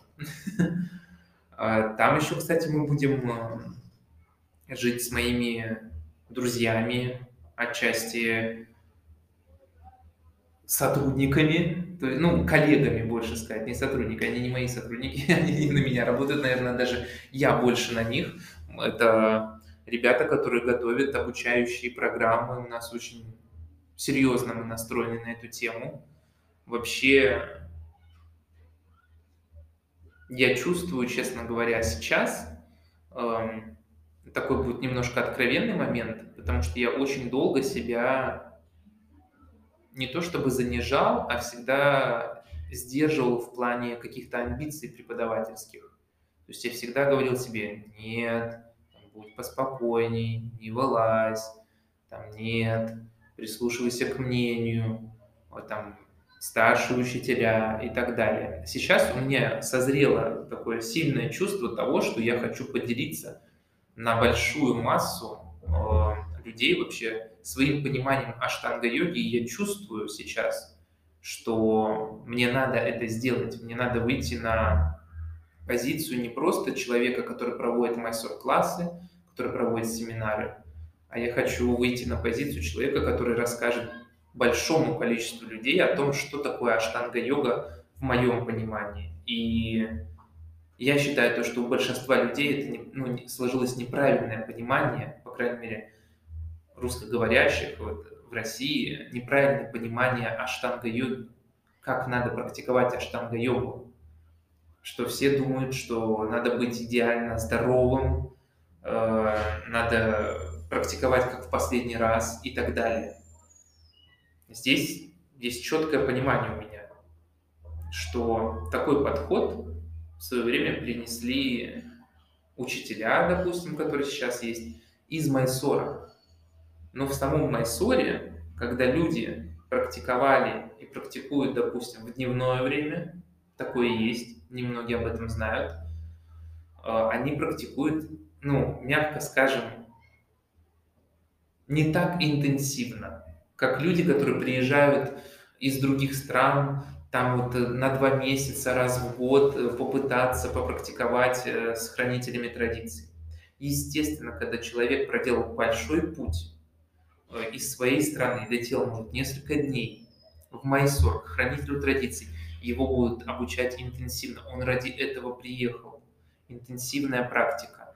Э, Как сказать, четкое, строгое выполнение виньяс, оценивание асан. Да, люди ради этого туда едут. Но если человек не едет никуда, он живет в городе, у него есть своя жизнь, у него есть работа, он не хочет быть преподавателем по йоге, допустим, он музыкант, и он хочет, чтобы йога ему помогала в музыке. Или танцор. Или танцор, или э, режиссер, или дизайнер. То есть ему практика йоги нужна для того, чтобы его жизнь расцветала, а не для того, чтобы он попрактиковал и понимает, блин, у меня настолько сильно болит рука или спина, что я не могу свою работу выполнять. Есть люди, которым, как сказать, поначалу, как минимум, не нужна такая интенсивность, которая нужна, допустим, нам, люди, которые, людям, которые решились поехать в Майсор, которые решили потратить свое время, накопить деньги, допустим, и погрузиться так сильно в эту традицию. Есть люди, которые просто хотят чувствовать себя хорошо, осознанность в теле, И для них как раз-таки, как в Майсуре тоже иногда говорят, Сарасвати так любит говорить вообще, you slowly you do, slowly, slowly, не спешить, не спешить. То есть для людей главное, в моем понимании, научиться практиковать и не спешить. Про это будет обширная вот эта онлайн наша программа, которую мы подготавливаем. То есть убрать вот это понимание практики, что ты должен как будто бы убиваться, чтобы что-то получать. Потому что все получают отчасти ровно столько, сколько они готовы взять в данный момент. Если человек хочет просто улучшить свое качество жизни, ему не надо грузить, на мой взгляд, большим количеством асан или детально докапываться до того, чтобы асана была идеальной. У нас прервалось, я хотела э, дать фидбэк тебе о том, что я видела, э, как ты проводишь мастер-классы. То есть, э, в моем понимании, я участвовала в нескольких классах как ученик, как практикующий и пару раз ну, разделяла ну, как бы space, пространство а, с некоторыми учителями, такими как Хидеки, Тарик, а, Дима, ты и я не помню еще, кто был. И, в общем, каждого свое, как бы, мы же держатели энергии. Помимо того, что мы вместе вели классы, я и наблюдала. Вот человек, во-первых, чувствует, я была внутри и снаружи, человек чувствует безопасность. Человек чувствует, что он э, попал в атмосферу non-judgment, когда его не осуждают, когда не корректируют, когда по утрам не пробуждают и хуже, злее не делает э, человека. И вот точечно ты подходишь и аккуратно даешь словесные, или иногда руками, ногами поддерживаешь. Вот я сейчас вспоминаю Суптакурмасу, мосты, а, как ты мотивируешь. Еще у нас капризных людей очень много. Но здесь твоя уже такая алхимия работает, э, обаяние. Мягко ты можешь мотивировать э, делать навасну. Или были же моменты, когда человек просто уже устал и не может дальше практиковать, я, например, говорю, ну не практикуйте, ну мы же не пришли друг друга мучить. А ты мягко можешь, давайте дальше идите, и люди идут. То есть э, чуть предвидеть возможности и, наверное, игры ума э, того человека. И ты дальше можешь мотивировать закончить эту практику. Ну да, это такие моменты бывают. Но так, чтобы твои ученики потом жили ради йога-поз, я такого не видела. Вот. И что еще я видела в тебе, что ты транслируешь? Кушайте хорошо, будет практика еще лучше. Это классно. Это прям тренд э, этого мира сейчас. Также все и продолжается. Спасибо за твой фидбэк, Санди. Так, у меня вопрос такой следующий. А ты медитируешь? и какую литературу ты читаешь. Ну, это твоим ученикам, наверное, которые из России и других стран. Я медитирую иногда. Я не... Для меня, допустим, практика, которую я делаю, это уже отчасти, я воспринимаю это как медитацию, как активную медитацию. Я погружен внутрь себя, я ни с кем не общаюсь. Честно, я не ставлю э, на фон какие-то разговоры, когда практикую. Наш подкаст не ставишь? Нет. Ой, как а, Может, это просто я еще не могу так на таком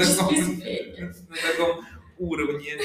Эм, я считаю то, что если что-то... Я сейчас, хорошо, я поделюсь своим ощущением, то, что если я что-то включаю, то это должно быть монотонный какой-то, может быть, а шум или нединамичная музыка. Это что-то, что создают вакуум вокруг меня, и я еще глубже могу погрузиться внутрь себя.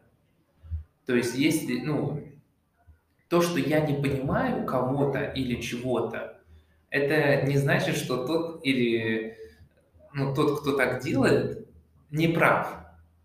Надо понимать то, что если я что-то не понимаю, это не значит то, что я прав, а вы нет. Вот я, допустим, не понимаю, как можно под лекции практиковать Я не понимаю, как можно, не знаю, под сериал практиковать. Серьезно? Ну, для меня это странно. Я не понимаю, как можно под какую-то динамичную музыку заниматься. Но это мои проблемы, что я не понимаю этого. То есть это ва- важно, чтобы сейчас не было такого типа, ну, как ты не понимаешь? Вот, ну, я не понимаю, увы, ничего страшного. Кто-то, допустим, может так делать, у него, наоборот, все лучше происходит. Эм, что касаемо медитации отдельно от практики, у меня есть такое, у меня есть такая практика. Я медитирую на Иштадевату, то есть это выбранное божество, надо визуализировать его, надо знать мантру для этого божества. Э, какую, какое божество я не буду говорить. Я не хочу людей, допустим, да, делать то же самое. То есть я могу посоветовать только вам, чтобы понять, какой ваш Иштар Девата, это внутреннее божество, то есть это божество, которое вас отчасти, как в свое время я понял, как его выбрать, которое вас привлекает.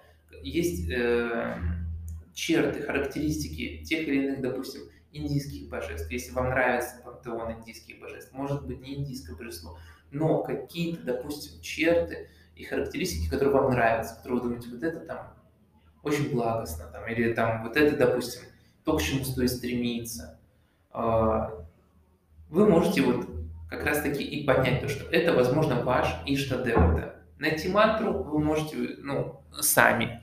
Ну, переведи, пожалуйста, Иштадевата.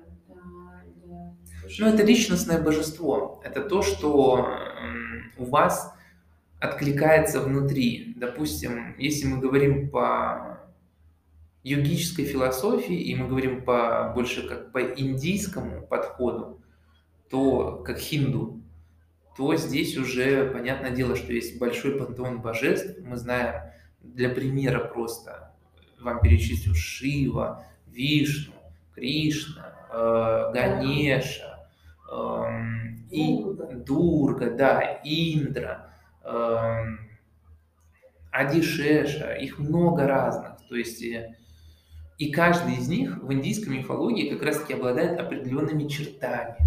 И хорошими, и не очень. Это классно. Да, в этом и прелесть. И Иштадева, это, ну, для кого-то может это быть Иисус. То есть в прямом смысле. Кто-то воспринимает это так. И для меня, как для человека, который разделяет йогическую философию, нет никаких рамок в этом плане. То, что, о, нет, а тут нельзя такое божество выбирать. Нет. Я считаю, рамок не должно быть. То, что вам нравится, то, что у вас откликается, то, что у вас есть интерес к этому, вас тянет, это может быть ваше HTD. А ты не мог бы сейчас рассказать про вообще культуру? Э, недавно я видела в Инстаграме, что ты ходил на Наурыз. О, да. А вообще про казахскую культуру, помимо мастер-классов, э, ты живешь в социуме, ты общаешься с родителями. Угу. Э, ходишь на персональные классы.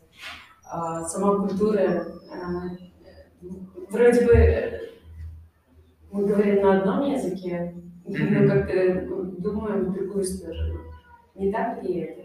Я и потому что не могу, я в системе. Ну, я вообще как бы, ну, для многих, может, кто не знает, э, Казахстан это Средняя Азия. То есть это в прямом смысле Азия. Тут, я говорю, немножко другой менталитет. И в этом и прелесть как раз-таки отчасти Казахстана. Мы ходили с друзьями на Наурыз. Э, ребята, я давно так не веселился. Я, мы и танцевали, и плясали там, и... То есть я прям отпустил какие-то все внутренние зажимы и стеснения, которые у меня могут быть, я ходил в толпу, танцевал э, с людьми, которые одеты в костюме ростовых кукол, медведей, вот все, э, с молодежью тусовался. Ну естественно, мы не выпивали, ничего не делали, просто хорошее настроение был, хороший день, солнечный. Я вижу то, что столько людей, всем это нравится. Вообще, честно, у меня есть вот это, как сказать, прям отчасти внутренний восторг, то, что здесь есть свои национальные традиции, и люди их любят, и люди их все равно почитают, и есть вот это ощущение, как сказать, ну, что ли, целостности, какой-то вот национальные традиции. Они есть. И это чувствуется. Э, и в этом я говорю прелесть. Потому что я не хочу, как сказать, показаться там странным или что-то. Я, честно, э, тоже пытался найти и российские национальные традиции. Но Российская Федерация — это, блин, многонациональное государство. То есть там у разных округов есть свои традиции. И я, это чувствуется сильно. Есть также там, ну, калмыцкие традиции. Э, то есть это у них вообще свое. Есть, э, ну не знаю, даже вот люди, которые ближе живут в Казани, у них там свои традиции. И, а я как будто бы свои традиции не могу найти, хотя хочу. Ну, это такая обычная тема для йога. Может быть. Мы... Меня как будто индийские традиции больше. Просто я говорю, Юр, ты был на мероприятии, потому что я не хожу на такие мероприятия. Как бы в Индии на Гуру Пурнима больше встретишь где-то там как-то так. Как бы э, не, не родной, не чужой среди своих, mm-hmm. вот как-то так. Mm-hmm. Да. Но мне имеется в виду, у меня точно так же с Казахстаном. Вполне, наверное, да. Если посадить еще одного йогу, то же самое скажет. Наверное. Но я был реально рад и удивлен, и не Я хихикала, когда смотрела, ты классно. И мы прям сходили, я не пожалел, что ребята вытащил, было здорово. То есть, и, и людям тоже это нравится.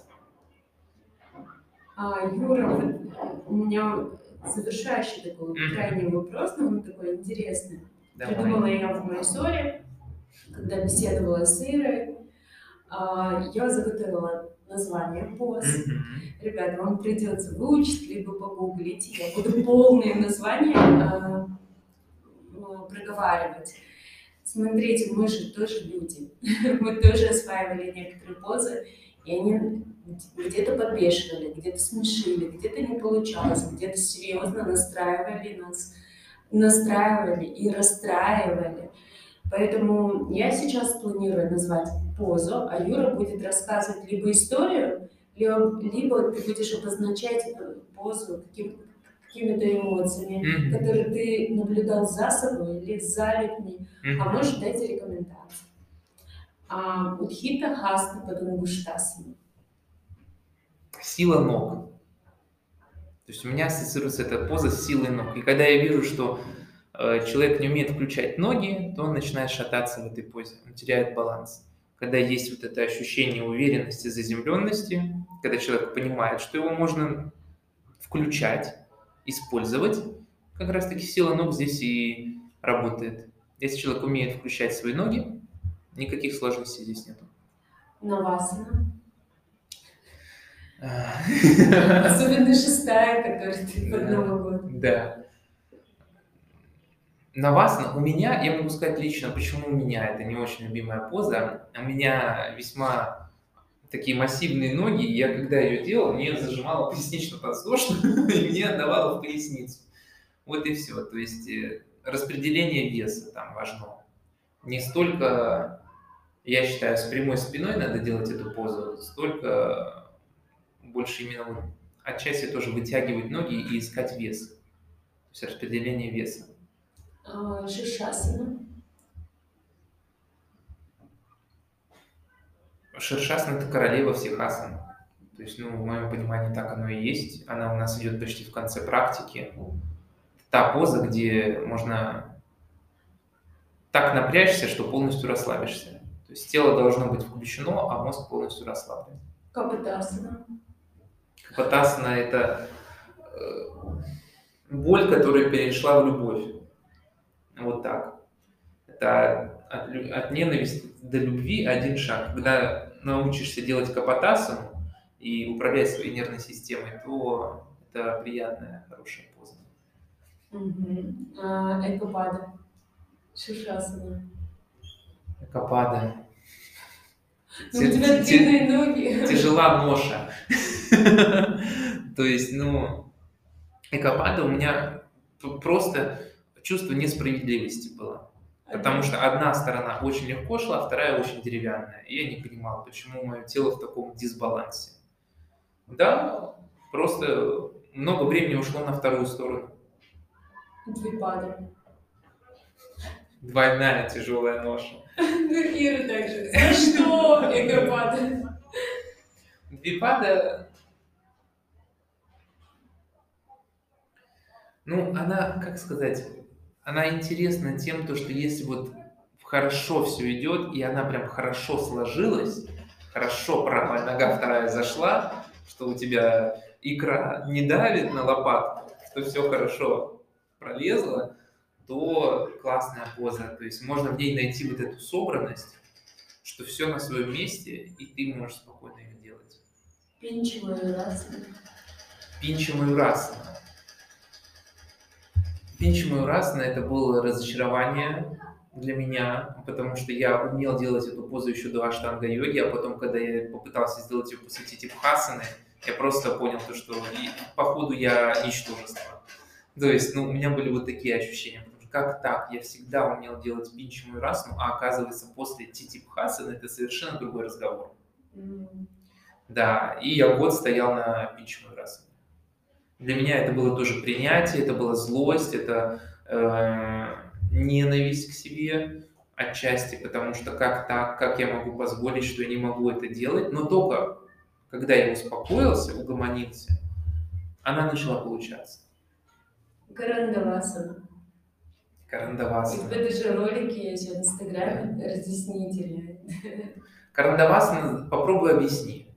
То есть, мне кажется так, любые объяснения, которые ты даешь, они, ну, это такая небольшая надежда, просто чтобы человек что-то услышал. Научиться позу эту можно делать только вот через свой опыт. Мне кажется, все обучалки, все объяснения любого рода, это больше просто как, ну, деятельность ума, чтобы что-то вот он взял и такой, да, я вот буду думать, что надо делать так.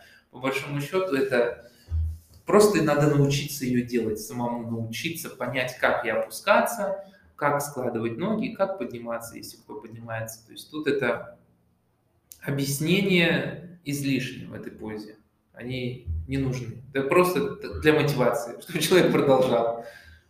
Тик отдельно и ток отдельно. Тик, э, первый, когда я сделал, я перевалился вперед на колени, то есть меня прям перекинуло сильно вперед. Я очень удивился. А ток это, это первая поза, ну как бы это такая в динамике, в которой я произнес звук. То есть я не произношу, в принципе, звуков, кроме дыхания во время позы. А там я аж прям, когда у меня получился тик, ой, ток обратно выпрыгнуть, я аж прям простонал. И, ну, для меня это такое, как бы, я стремлюсь к тому, чтобы не было слышно вообще, как я практикую, только дыхание. Все мягко, как э, кот, как э, змей, двигаешься, тебя не слышно. И, конечно, когда было слышно, мне кажется, аж на улице, что я сделал ток, ну, я прям выстрадал его. Я даже, за... у меня была запись, записана вот это видео, первый раз, когда я сделал ток. А это дома было? Не, Не-не, это было в Шале. Это, а, ну да, дома. То есть это в Петербурге, это было в Шале. И я все прыгал, прыгал, прыгал, и вот прям докряхтел, и вот ноги у меня только... Я как бы выпрыгнул полностью обратно, опустил уже ноги, и там мое лицо было то, что, господи, я, я, я что-то смог. Ну, то есть я неужто у меня получилось. Вот. У нас девочка была в Миссури, я таки ее имя не узнала. А, у нее очень короткая стрижка, кажется, она из Китая приехала. И в какой-то момент она перестала со всеми общаться. Она просто не разговаривала. И мы только звуки слышали в токе от нее. Она прям так э, сводила себя. Но все просто любовь посылали, потому что, понятно было, она приехала только изучать, э, и вот коллективная энергия нужна ей была, и гуру, учитель в конце второго месяца она заговорила, ток получился. О, супер. Вот. И мне все время интересно, вот я звуки издавала первый раз, ты как рано, когда я тебе поверила, что у меня получится. А, ну вот сложно. Да. А, скажи мне, у плутухи Вот плутихи у меня всегда ассоциируется с тем, как Сарасвати же говорит, я сам так считаю. То есть она считает до восьми, потом говорит восемь выше, nine, one more, nine, ten. Я просто помню, когда я среагировал на вот этот one more nine в Майсоре, я был в первом ряду. Я вообще люблю иногда в первый ряд забраться. Он невысокий, ребят. То есть я прям в этом плане... Ну, в первых поездках так я вообще лез вперед. Сейчас уже поспокойнее, но тогда прям первый ряд я хочу занять. И вот я помню, держу путихи, она говорит nine, потом one more nine, и я прям резко перевожу свой взгляд на нее, я смотрю прям на нее из разряда типа, ну ты ж бабуля, что происходит? И она прям моментально резко тоже поворачивается и смотрит на меня. То есть, ну... Так нельзя делать. Да! Так нельзя. вообще, я сразу отвернул обратно голову и все, и смотрел на нос. Но я прям понял, то есть я повернулся на нее из разряда, ну, у меня эмоции были типа, чего? Еще один? И она так четко на меня посмотрела. То есть она прям ответила взглядом, что я сразу свой взгляд вырвал. Я один раз расплатилась так же с своим учителем. Он так посмотрел, а я держала взгляд, и он меня весь месяц гонял. Да. Ну, это стоило того, это классные моменты, их здорово вспоминать. А, Давай попрощаемся. О. Жду, конечно, подкаст третий, четвертый, серийный. Чем интереснее твоя жизнь, э, тем больше ты знаний даешь, кого-то мотивируешь. Саня, спасибо тебе огромное вообще. Я, честно, очень рад общаться вот так на эти темы. Ну, мы иногда с тобой тоже в Алматы просто пересекаемся. Мгм. Классно. Это для меня всегда приятно встреча и, ну как, не знаю, как одноклассники как будто бы. То есть ощущаешь себя как одноклассники. Огромное тебе спасибо. Ребят, спасибо, кто нас слушает. Если вдруг у вас будут вопросы, там, я не знаю, можно куда-то написать, пусть пишут вопросы. Пишет, да, пишет. Копируйте ссылки, делитесь подкастом. Хорошо, а ссылку на инстаграм Юры, Бончу, все это будет в описании. А, Поста в инстаграме. Ребята, спасибо, что были с нами. Мы не прощаемся, мы рядом. Ищите нас в Инстаграме по хэштегу «Это мы подкаст», если вы желаете стать спонсором нашего подкаста. Все ссылки вы найдете в описании. Foundation — это то, что остается от тебя на полу. Твое тело уже готово. Страхи только в голове. Это триггер. Дыши. Боль – лучший учитель. Она показывает, где ты ошибаешься. Твое тело благодарное. Оно слышит только тебя. Разожми зубы. Расслабь мышцы лица. Все внимание на дыхание. Где ты? Возвращайся.